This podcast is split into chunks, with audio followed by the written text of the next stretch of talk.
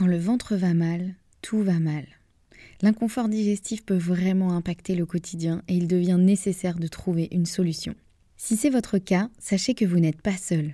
En France, près de 9 millions de personnes seraient concernées par des troubles fonctionnels intestinaux. Ça en fait du monde.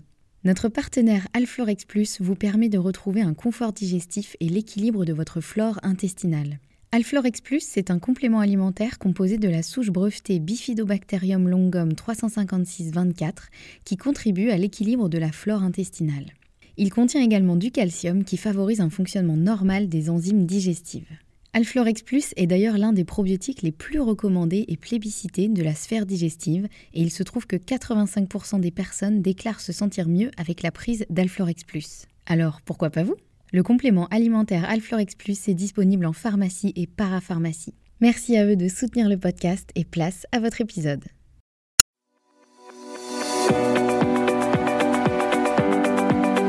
Bonjour et bienvenue dans le podcast Bien dans mon ventre. Je suis Anne-Sophie Pasquet, je suis naturopathe et formée à la micronutrition et absolument passionnée de santé naturelle.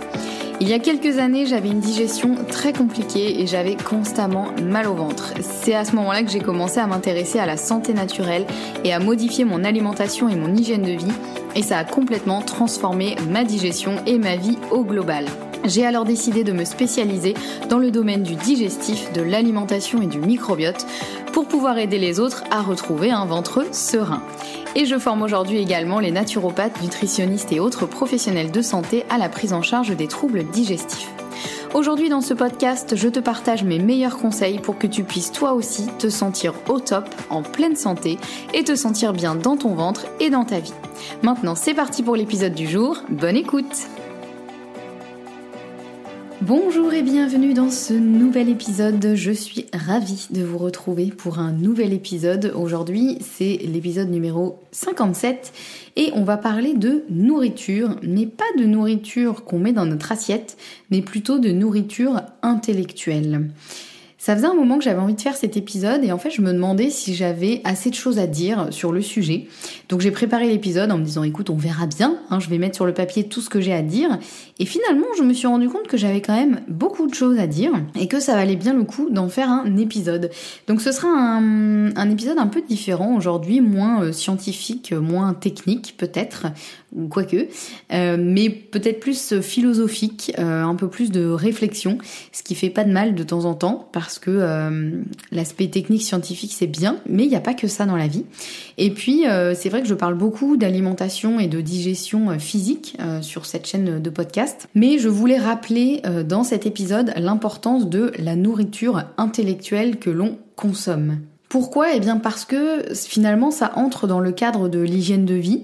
Euh, j'ai déjà rappelé plusieurs fois qu'elle ne se résumait pas à la seule alimentation, euh, qu'il y avait aussi la gestion du stress, euh, l'activité physique notamment. c'est un peu les trois piliers majeurs de la santé en, en vision naturopathique, donc sur lesquels on va travailler en premier lieu. Mais la nourriture intellectuelle et l'environnement dans lequel on évolue, ils ont également un rôle majeur à jouer sur notre santé et sur notre bien-être, aussi bien physique que mental, et c'est donc ce que l'on va voir dans cet épisode. Alors commençons sans plus tarder par une petite définition. Qu'est-ce que j'entends par nourriture intellectuelle? Eh bien c'est en gros euh, tout l'environnement qui nous entoure, mais en particulier euh, à la fois nos relations et les discussions que l'on va avoir euh, avec nos relations mais aussi le contenu qu'on va consommer euh, en ligne, sur les réseaux sociaux, à la télévision, en livre, en podcast, tout le contenu clairement que l'on va consommer. En gros, c'est tout ce qu'on va laisser entrer dans notre tête, dans notre vie, de manière consciente ou non. Et ça, c'est important parce que cette notion de, conscience de faire les choses, elle va être importante dans cet épisode. Mais en gros, bah, tout ça, tout ce qu'on laisse entrer euh, dans notre tête, dans notre vie, euh, de quoi est faite notre vie, tout ça, ça va avoir un impact sur nous, sur notre état physique et mental, mais aussi sur nos choix, sur nos décisions, sur notre humeur, notre niveau de stress, etc.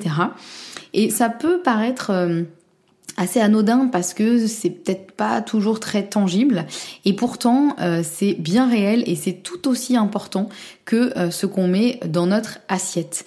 je me souviens pendant mes études de naturopathie, j'avais un prof qui répétait souvent, et si certains ont suivi la même formation que moi, vous allez savoir tout de suite de qui je parle, parce qu'il a tendance à, beaucoup répéter cette phrase. Euh, il nous disait il vaut mieux en gros manger euh, une carotte euh, pleine de pesticides avec euh, entourée de, nos amis, entourée de gens qu'on aime, plutôt que de manger une carotte bio tout seul en train de pleurer devant son assiette parce qu'on est malheureux. Euh, sous-entendu, en gros, l'importance de ce qu'on met dans notre assiette, elle est équivalente à l'importance de ce qui nous entoure et euh, des choses qui font aussi partie de notre vie. Et c'est ça que je mets un peu euh, sous cette appellation nourriture intellectuelle qu'on peut résumer aussi à, notre environnement. mais là, c'est vraiment l'environnement à la fois passif et actif, dans le sens où euh, euh, l'environnement, il y a certaines choses qu'on peut pas forcément euh, contrôler, ou en tout cas, on, ouais, il y a des choses qu'on ne peut pas contrôler, et puis il y a aussi des choses qui sont peut-être un peu moins tangibles. Mais il y a aussi l'environnement actif dans le sens euh, ce qu'on choisit vraiment consciemment de dire, de faire, de regarder, de lire, de consommer, etc. Donc on va voir ensemble l'impact que ça peut avoir sur notre stress, notre motivation, nos envies, notre vision de la vie, mais aussi euh, bien sûr comment faire pour optimiser euh, son environnement. Je vais vraiment vous donner un peu des conseils pratico-pratiques que j'ai moi-même euh, pas mal appliqués ces dernières années et qui m'ont fait le plus grand bien. Donc euh, voilà, je vous dévoilerai tout ça en fin d'épisode. Mais on commence d'abord avec l'impact de l'environnement sur notre stress. Alors vous en avez peut-être pas conscience, mais euh, ce que l'on voit, ce que l'on entend, euh, tout ce qui entre par nos sens, donc la vision, l'audition, vont avoir un impact sur notre ressenti. Vous l'avez peut-être remarqué hein, si vous êtes un peu sensible comme moi. si on vous met en plein milieu d'une ville, d'une rue commerçante par exemple, où il y a plein de monde, plein de gens, plein de bruit, ben vous serez pas dans le même état que si on vous met au plein milieu d'une forêt super calme. Euh, moi, clairement, je sais que euh, ça peut vite m'agresser un peu quand je me retrouve dans un environnement euh, surpeuplé, surbruyant, sur surstimulant. forcément, je vais pas du tout être dans le même état que si je suis dans un environnement super calme. En fait, c'est vraiment naturel, c'est-à-dire que je vais même pas le faire exprès. C'est juste que mon corps va réagir forcément parce que bah, s'il y a plein de stimulation autour de moi, ça va être beaucoup plus fatigant et stressant que s'il y a moins de, de stimulation autour de moi. Et euh, c'est la même chose aussi si euh, vous consommez du contenu euh, violent, par exemple, et ben ou qui fait peur. Et eh bien, votre système nerveux, il sait pas forcément faire la différence entre le virtuel et le réel. Donc ça aura forcément un impact sur vous. Vous l'avez sûrement remarqué hein, quand vous regardez un film violent ou un film d'horreur, euh, vous en ressentez les effets. Vous avez le cœur qui s'accélère, euh, vous transpirez, euh, vous bloquez votre respiration, vous n'êtes pas hyper détendu en mode à moitié en train de vous endormir. Vous êtes plutôt en mode voilà, vous, votre corps réagit quoi. Même si vous n'êtes pas en train de vivre vous-même la scène, mais rien que le fait de voir la scène, eh bien ça vous met dans un état quand même de, de tension et de stress. Alors évidemment, euh, je suis pas en train de dire qu'il faut absolument jamais regarder de films violents ou de films d'horreur, hmm, quoique. Mais en gros, voilà, quand c'est de temps en temps, euh, pourquoi pas Évidemment, il n'y a rien de mal à ça. Euh, des fois, ça fait du bien aussi un peu de, de se faire peur pour de faux. ça nous, voilà, ça nous rassure entre guillemets parce que finalement, on se rend compte que c'est du faux et que en fait tout va bien dans notre situation.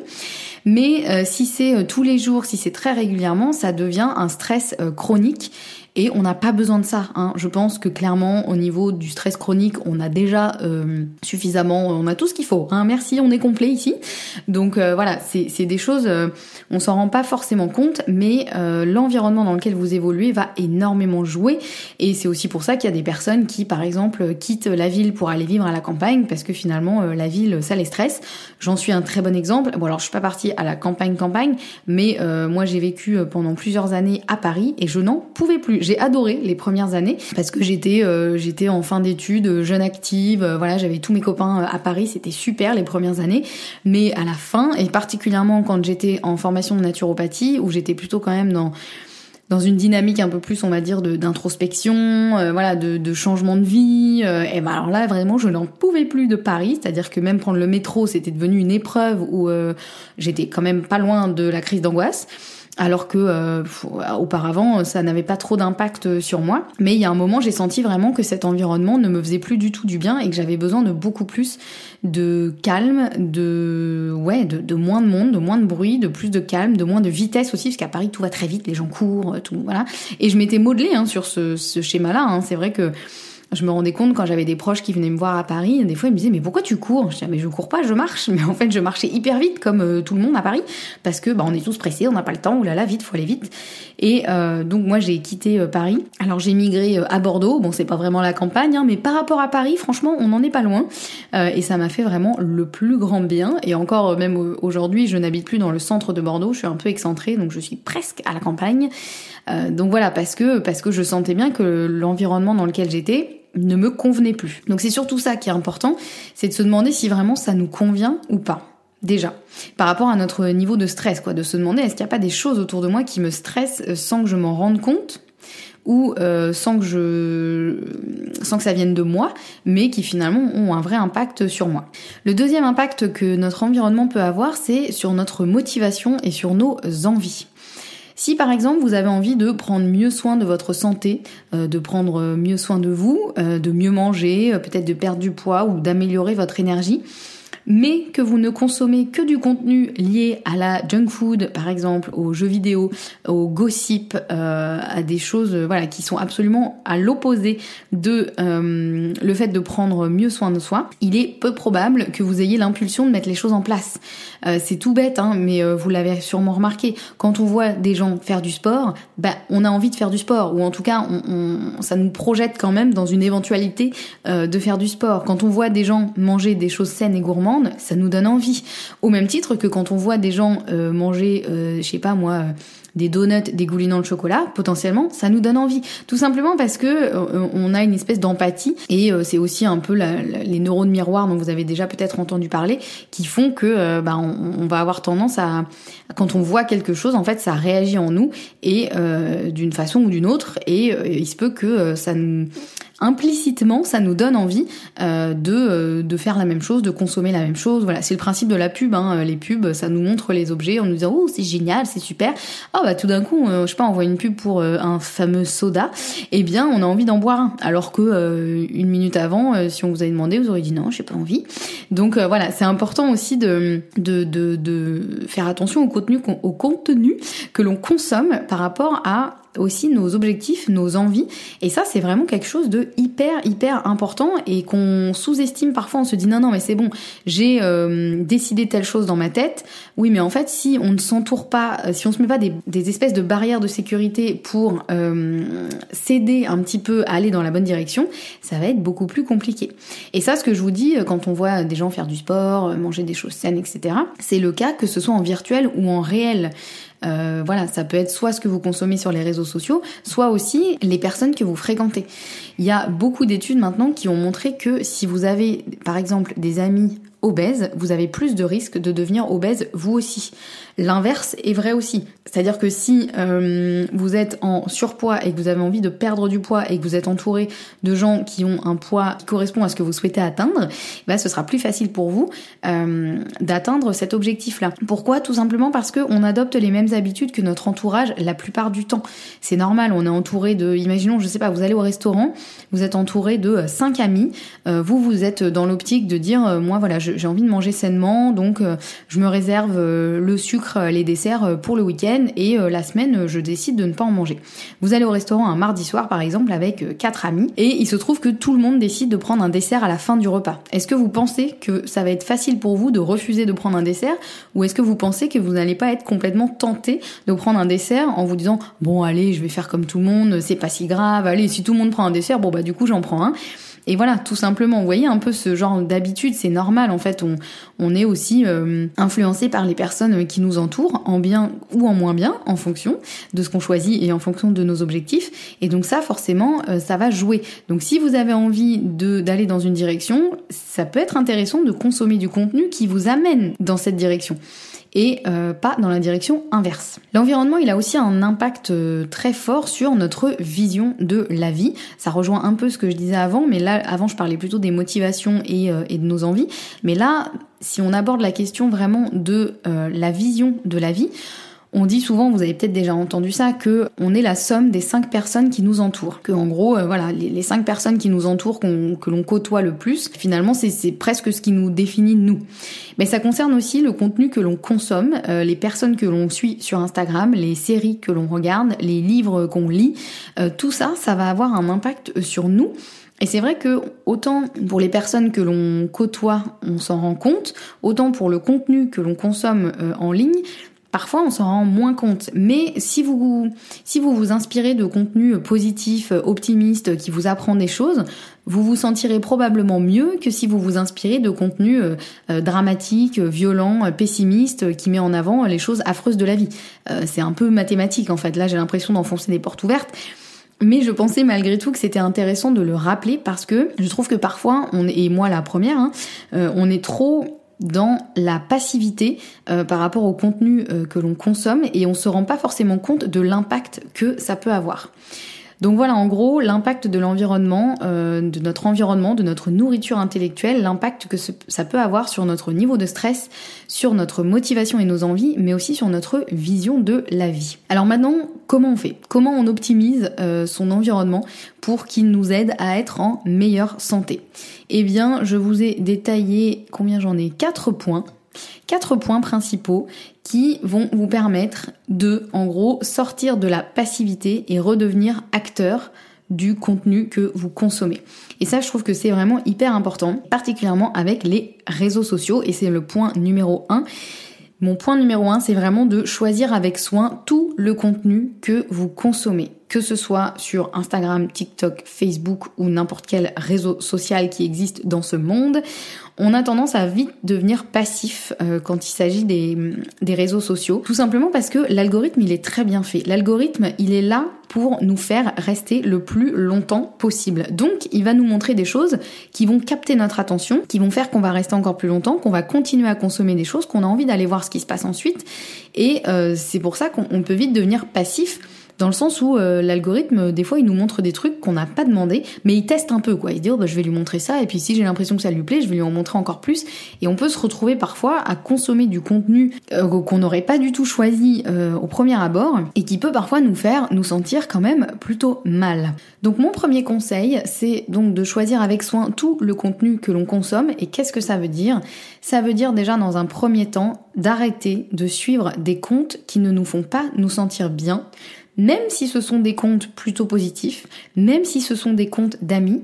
Mais si on se sent un peu nul après avoir consulté leur contenu, ou si on se sent un peu jaloux, ou un peu déprimé, ou juste pas bien, eh bien on arrête de suivre ces comptes ou on les met en sourdine. Et croyez-moi, vous allez vite vous rendre compte si ce contenu il vous manque ou non.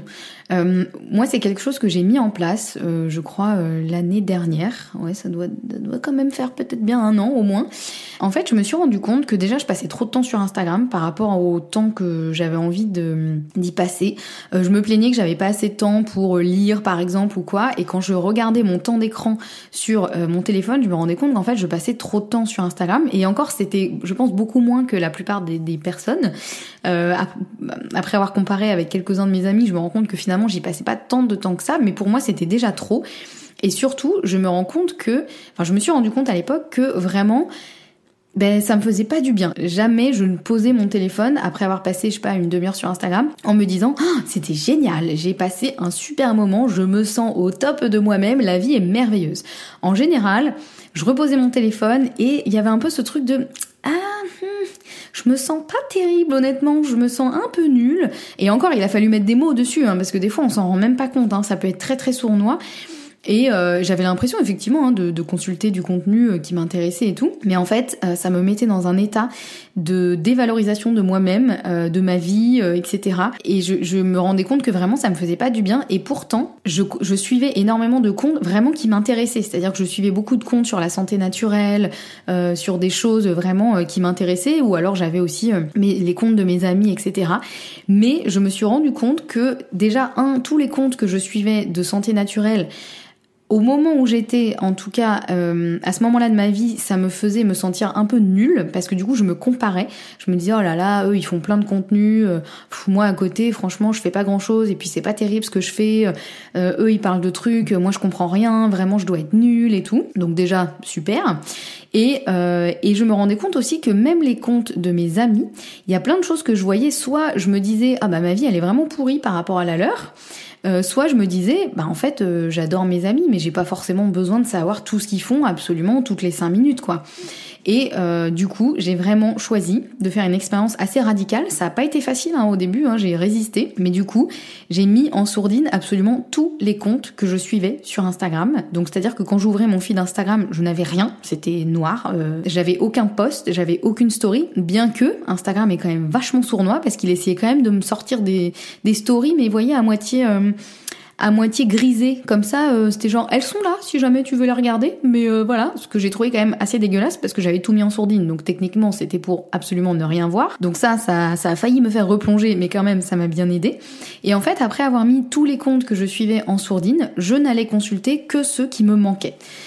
Et je me suis rendu compte qu'en fait, ben, j'allais consulter beaucoup moins de comptes il y en a euh, que j'allais plus voir du tout, même si c'était euh, parfois des comptes de mes amis. Euh, et c'était pas contre eux, c'était vraiment là où j'en étais dans ma vie à ce moment-là ça me faisait pas forcément du bien de voir tout ce qu'il faisait et de, de, passer autant de temps, en tout cas, sur Instagram. Donc, je me suis rendu compte vraiment que déjà, il y avait très peu de comptes sur lesquels j'avais envie d'aller euh, au quotidien. Et s'il y en avait, bah, ceux-là, je les ai remis en non sourdine. Donc, ça me permettait d'avoir un feed Instagram euh, vraiment euh, épuré. Et, et puis, il y a plein de comptes que finalement, j'ai arrêté de suivre ou que j'ai laissé en sourdine et qui ne, finalement, ne m'ont pas manqué. Et ça m'a vraiment permis de diminuer le temps que je passais sur Instagram et ça m'a évité de d'être juste euh, passive à euh, scroller indéfiniment euh, sur Instagram sans faire attention à ce que je consultais. Donc honnêtement, ça n'a pas été facile. Hein. Vraiment, encore une fois, j'ai dû un peu me faire violence, mais ça m'a vraiment aidé. Il y a même aussi un moment où où j'avais désinstallé l'application et comme ça, je devais limite la réinstaller à chaque fois que je voulais aller sur Instagram. Ça, c'était aussi un peu radical. Et ça m'amène justement à mon deuxième point. Donc le premier, c'était vraiment de choisir avec soin tout le contenu que vous consommez sur les réseaux sociaux particulièrement. Et euh, mon deuxième point, c'est vraiment de limiter le temps passé sur les réseaux sociaux. C'est-à-dire que même en choisissant le contenu que vous souhaitez faire rentrer dans votre tête, on a tendance à passer énormément de temps sur les réseaux sociaux, tout simplement parce que dès qu'on s'ennuie, ça nous fait une super distraction. Donc, euh, bah, on n'a pas envie de faire un truc, oh bah on va ouvrir un petit peu les réseaux sociaux. Euh, là, on s'ennuie dans la file d'attente, bah ouvrons les réseaux sociaux. Euh, on est dans le train à rien faire, bah ouvrons les réseaux sociaux. Et comme je vous le disais, l'algorithme il est fait pour nous faire passer le plus de temps possible sur les applications de réseaux sociaux, en nous montrant ce qui va nous plaire, en nous montrant du contenu toujours plus rapide, toujours plus chargé, toujours plus court. Vous avez remarqué sûrement que maintenant ce qui c'est des vidéos qui vont très vite, où il y a je sais pas combien d'images euh, par seconde, euh, où limite on a le temps de rien voir, comme les bandes annonces des films, vous voyez. Et euh, ça va toujours plus vite en fait, et du coup ça, ça surstimule notre cerveau. Donc notre cerveau, il est super content parce que ça lui fait plein de choses à voir. Mais nous, ça nous rajoute en fait une espèce de surcharge, de surstimulation qui est vraiment pas bénéfique. Il est maintenant prouvé par de nombreuses études que euh, plus on passe de temps sur les réseaux sociaux, plus on a de risques de se sentir mal, euh, un peu nul, un peu déprimé, euh, de se comparer aux autres, de trouver notre vie un peu nulle, de se dévaloriser, etc., etc. Et pourquoi donc? Eh bien tout simplement parce que, breaking news, les réseaux sociaux ne montrent qu'une partie de la réalité. Et souvent, on montre la partie la plus jolie. Évidemment, tout le monde le fait, moi la première. On va montrer des choses qui sont les plus euh, esthétiques possibles, les plus intéressantes euh, possibles et euh, qui vont un petit peu magnifier la réalité. On va rarement montrer quand on passe une journée pourrie ou quand on a raté un truc ou quand je sais pas moi ça va pas ou que voilà on, on montre rarement déjà 100% de notre réalité. Et puis, en général, la partie qu'on montre, c'est vraiment la partie la plus jolie. Donc, évidemment que quand on consomme, quand on consomme, quand on consomme ce genre euh, de contenu, eh bien, nous, on est un peu, euh, on est un peu naïf. On croit que ce qu'on voit sur Instagram, c'est la réalité. Mais moi, la première, hein, encore une fois, hein, je vous dis tout ça, mais je suis la première à tomber dedans. Donc, quand on voit ça, on se dit ah ouais, non mais vraiment, ma vie, elle est pourrie à côté parce que moi, du coup, euh, c'est pas du tout pareil, etc. Sauf que vraiment, s'il y a une chose qui que la vie m'a appris ces dernières années, c'est que la Instagram et la réalité sont vraiment deux choses différentes. J'ai rencontré pas mal de personnes qui sur Instagram avaient l'air d'avoir une vie incroyable, d'être les plus heureux du monde, vraiment d'être euh, au top d'eux-mêmes. Et en fait, ce sont des gens qui euh, parfois, quand on les rencontre, on se rend compte qu'en fait, ils sont humains et que euh, non, leur vie n'est pas si extraordinaire que ça, qu'ils sont pas si heureux que ça, et que ce qu'ils montrent, ce n'est pas du tout la réalité. Parfois, ils le font pas exprès. Hein. Parfois, c'est juste, encore une fois, moi la première, hein, ce que je vais partager sur Instagram. Évidemment, que c'est la partie la plus chouette de ma vie. Et parfois, d'autres le font complètement exprès, c'est-à-dire que bah, tout simplement, ils mentent un peu sur la réalité, ils font croire des choses pour euh, plaire à Instagram et plaire à l'algorithme et plaire à leurs abonnés, alors que la réalité derrière n'est pas euh, tout à fait la même. Donc l'objectif, c'est de réduire euh, le contenu que l'on suit et surtout réduire le temps passé sur les réseaux sociaux. Tout simplement parce que bah, déjà vous avez mieux à faire de votre vie et objectivement je pense que ça ne vous fait pas forcément vous sentir super bien. Et souvent, on a tendance à, diminuer, à minimiser le temps que l'on pense passer sur les réseaux sociaux.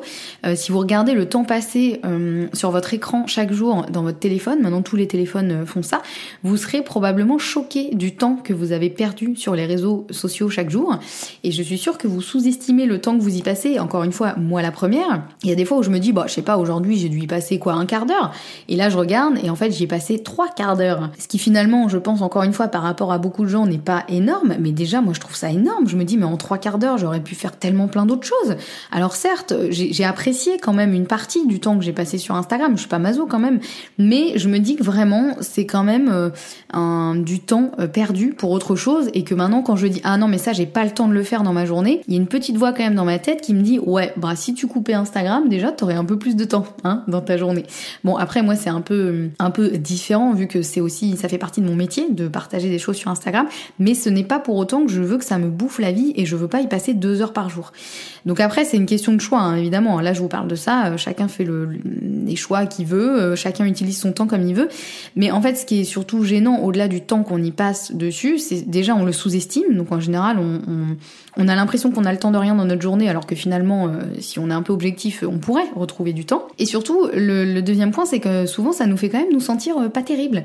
Donc voilà, moi, ce que j'ai fait, c'est que je me suis mis des limites de temps, sur Instagram, ne serait-ce que pour me rendre compte du temps que je passe réellement dessus. C'est-à-dire que euh, j'ai une alerte en gros qui me dit quand ça fait je crois 30 minutes que euh, sur toute la journée que euh, je suis sur Instagram, j'ai une alerte qui me dit hum, attention, ça fait déjà 30 euh, minutes, il vous reste plus que, euh, je sais pas moi, 5 minutes. Alors je peux outrepasser cette limite de temps, hein, euh, je me suis pas mis un contrôle parental non plus, donc je peux moi-même dire non non c'est bon, je continue à y aller consciemment, mais au moins ça me fait une un peu une alarme, vous voyez, ça me, des fois je me dis mais il est pas sérieux mon téléphone, ça fait pas du tout 30 minutes, c'est pas possible. Bon je sais qu'il ne ment pas, hein. donc voilà, c'est vraiment encore aujourd'hui, moi j'ai tendance à sous-estimer le temps que je peux passer euh, sur Instagram. Et je vous dis Instagram, euh, ça rejoint, euh, enfin, ça englobe TikTok, Facebook, etc.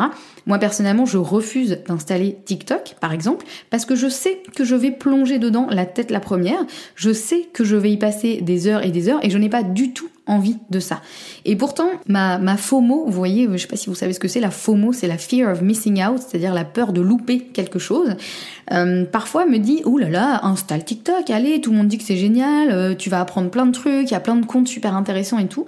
Mais vraiment, je refuse parce que je préfère dédier du temps dans ma journée à autre chose que de passer du temps sur TikTok, même si ça va m'apprendre plein de trucs super cool, même si, même si, même si, parce que je sais aussi que l'algorithme, il est très bien fait et que même si je me dis, allez, j'y vais que 5 minutes, ce sera quasiment impossible. Et en plus de ça, ça risque de montrer du contenu, honnêtement, euh, qui va pas non plus euh, me changer ma vie, en tout cas au début, le temps que l'algorithme s'ajuste. Et je refuse, du coup, de plonger là-dedans. Alors c'est un peu radical, certes, mais au final, euh, je me dis, bah en fait, euh, avant, on s'en sortait très bien sans. Hein, euh, même, vous voyez, le, le, fait de mettre mes amis en sourdine, par exemple, au début, je me disais, ah ouais, mais du coup, je vais louper tout ce qu'ils font de leur journée. comment je vais faire quand je vais les voir après Du coup, je pourrais pas leur dire, ah, j'ai vu ta story et tout. Mais je me dis, mais en fait, avant, bah on s'en sortait très bien. En fait, avant, quand on voyait nos amis, bah justement, on se racontait tout ce qu'on avait fait depuis la dernière fois où on s'était vu. Donc voilà, il n'y a pas forcément besoin d'aller voir leur story absolument tous les jours pour voir absolument tout ce qu'ils font toutes les 5 minutes. Donc voilà, c'est aussi encore une fois un peu de remettre de la conscience sur tout ça et de devenir acteur plutôt que d'être passif. Le point numéro 3 que je vous conseille de mettre en place, c'est de choisir également avec soin le contenu que vous consommez hors des réseaux sociaux. Parce qu'on parle beaucoup des réseaux sociaux et certes ça nous occupe déjà une bonne partie de la journée malheureusement, mais euh, c'est important aussi de choisir le contenu que vous consommez euh, à la télé par exemple si vous regardez la télé ou sur Netflix, euh, que ce soit des séries, des films mais aussi des livres. Par exemple, est-ce que si vous regardez la télé, est-ce que vous regardez les infos? Si oui, comment vous vous sentez en général après avoir regardé les infos? Est-ce que vous vous dites oh, vraiment ce monde est génial et c'est super, euh, l'humanité est une espèce absolument merveilleuse? Ou est-ce que vous vous dites on va tous crever, c'est horrible, j'ai envie de mourir? Euh, Même chose, est-ce que vous regardez des séries un peu glauques qui vous font vous sentir un peu mal après euh, ou des euh, policiers euh, un peu glauques, un peu violents, des documentaires un peu déprimants, ou est-ce que vous regardez plutôt des séries un peu plus positives? Alors encore une fois, hein, je suis pas en train de, de dire que c'est tout noir ou tout blanc et qu'il faut absolument jamais regarder ce genre de choses. Si vous c'est votre truc, vous adorez ça, bon bah faites-vous plaisir, hein, j'ai envie de dire. Mais en fait c'est vraiment juste de mettre une conscience après et de se dire ok comment je me sens du coup après après, après avoir vu ça est-ce que je me sens bien? Est-ce que je me sens pas ouf? Et surtout, euh, on peut regarder un contenu et ne pas se sentir bien pendant 5 minutes après, c'est pas dramatique. Mais est-ce que cette sensation, elle vous suit genre le lendemain, euh, plusieurs jours après? Ou est-ce que finalement, bon, au bout de 5 minutes, euh, ça va mieux? Donc ça, c'est important de, de se demander. Et c'est aussi important de se dire que c'est pas parce qu'une série ou un film est hyper tendance en ce moment que vous êtes absolument obligé de le regarder. Personnellement, moi, je regarde pas les infos jamais. C'est-à-dire que déjà je regarde pas la télé, je regarde que Netflix ou Disney Plus et je choisis les séries que je regarde. Ça c'est un truc vraiment, je ne regarde jamais les infos, que ce soit le journal télévisé à la télé, que ce soit les infos euh, sur internet. Euh, même avant, je, ma seule source d'infos c'était le compte de Hugo Décrypte sur Instagram. Et ben même ça, j'ai arrêté de regarder parce que même ça, en fait, ça me faisait me sentir vraiment comme une merde. excusez-moi pour le vocabulaire, mais il faut dire ce qui est, ça me faisait vraiment me sentir pas du tout bien, euh, bah parce que les infos, en fait, c'est que du drame, c'est que du drame, de la violence, euh, que des trucs assez horribles. Et j'entends bien que, euh, moi, quand je dis ça à certaines personnes, des fois, on me dit, bah ouais, mais du coup, enfin, tu, tu, tu sais pas ce qui se passe dans le monde. Bah non. Mais en fait, est-ce que j'ai vraiment besoin de savoir tout ce qui se passe dans le monde. C'est-à-dire que quand il y a un truc absolument euh, majeur qui se passe dans le monde, vous inquiétez pas, vous serez au courant. Euh, il y aura toujours quelqu'un pour vous dire euh, tiens t'as vu ce truc? Et moi à chaque fois je passe pour un peu pour une pour une débile en disant ah bon? Non j'ai pas vu et les gens des fois hallucinent me disent mais comment ça t'es pas au courant de ça? Je suis là bah non, je suis pas au courant, je regarde pas les infos. Mais finalement, est-ce que ça me change mon quotidien, moi, de savoir que, je sais pas, moi, euh, il y a eu, euh, je sais pas, un énorme carambolage sur l'autoroute, par exemple. Bah en fait, je, je préfère ne pas savoir parce que je peux rien y faire. Donc en fait, euh, ça me sert à quoi de savoir, à part m'angoisser, me dire, mais mon Dieu, ces pauvres familles qui ont perdu des membres de leur famille, c'est horrible, de me donner envie de pleurer et, et de me flipper la prochaine fois que je vais prendre la route. Bah non, personnellement, en fait, euh, je préfère ne pas être au courant euh, de tout ce qui se passe euh, dans le monde. Je voilà, après c'est mon avis. Hein. C'est vraiment là, je suis en train de vous dévoiler mon avis. je sais que ça peut être totalement clivant. Il y a peut-être des gens qui vont m'écouter, qui vont dire mais elle est tarée celle-ci. En tout cas, moi, c'est ma façon de voir les choses et c'est ma façon de voir les choses à l'heure euh, à l'heure actuelle. Mais euh, voilà, je me dis que s'il y a un truc vraiment à savoir, je le saurai quoi qu'il arrive. Mais je préfère euh, ne pas voir ni les infos. je regarde pas non plus de séries hyper glauques, même si tout le monde en parle.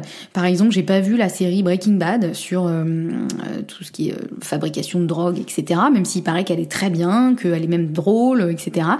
J'ai vu le premier épisode, il m'a mis dans un bad trip terrible j'ai dit non merci. J'ai pas vu non plus euh, la série qui s'appelle You sur un mec qui euh, harcèle euh, une nana. Ça a l'air hyper glauque. Ben non, j'ai choisi de pas regarder et je peux en citer encore beaucoup d'autres. Hein. Il y a plein de séries où on m'a dit mais t'as pas vu cette série là Mais comment tu fais?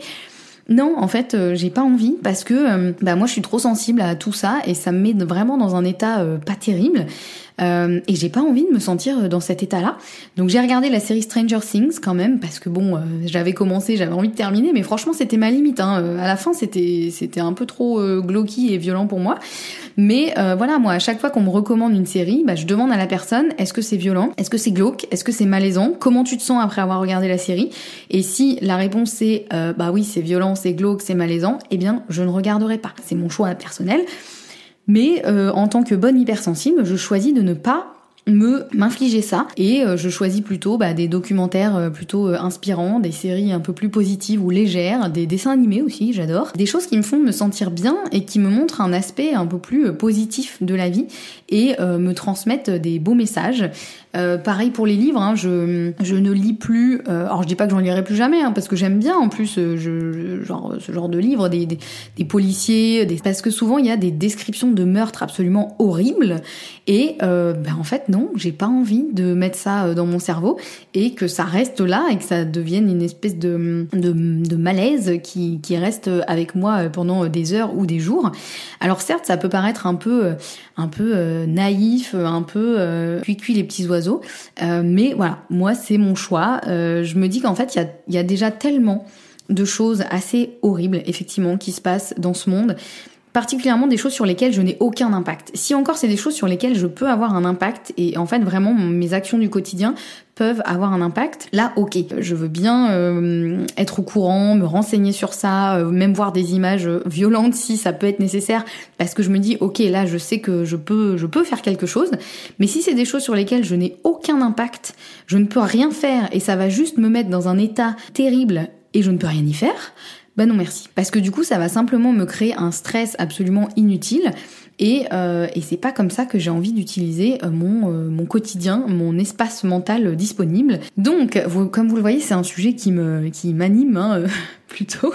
Et en même temps, j'essaye de un peu d'argumenter parce que je me rends compte que il y a sûrement plein de gens qui vont m'écouter, qui vont dire ah ben moi je suis complètement d'accord, mais il y en a aussi plein qui vont m'écouter, qui vont dire mais complètement taré celle-là.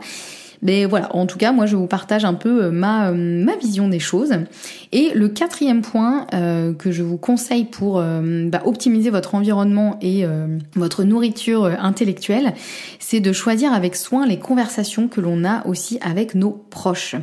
Parce que si, euh, pareil, si vous passez votre temps à râler sur, je sais pas moi, la météo, le gouvernement, sur telle ou telle personne, à gossiper, à critiquer, ça va pas vous tirer vers le haut, hein. Euh, soyons honnêtes, euh, voilà, on dit que, je crois qu'il y a une phrase qui dit que la misère rapproche, et c'est un peu vrai qu'on peut avoir parfois des amitiés qui vont être totalement basées sur des drames, sur les drames qui se passent chez l'un ou chez l'autre, où on fait que parler des galères, on fait que critiquer, parler sur les autres, se raconter, oh tu sais pas ce que j'ai vécu, c'était horrible, etc. Et bien sûr que ça fait du bien des fois de, parler des choses qui vont pas, euh, de comment dire, de je n'ai pas le mot, mais euh, de se libérer un peu, de sortir de, soi, de, de voilà, de parler euh, de, de choses qui vont pas je suis pas en train de dire qu'il faut être en mode super positif, tout va bien, je ne parle jamais de ce qui va pas dans ma vie. C'est pas du tout ça, mais la différence c'est plutôt la récurrence. Vous voyez, quand vraiment vous passez votre temps à euh, parler de choses hyper euh, négatives, bah forcément ça va pas vous tirer vers le haut.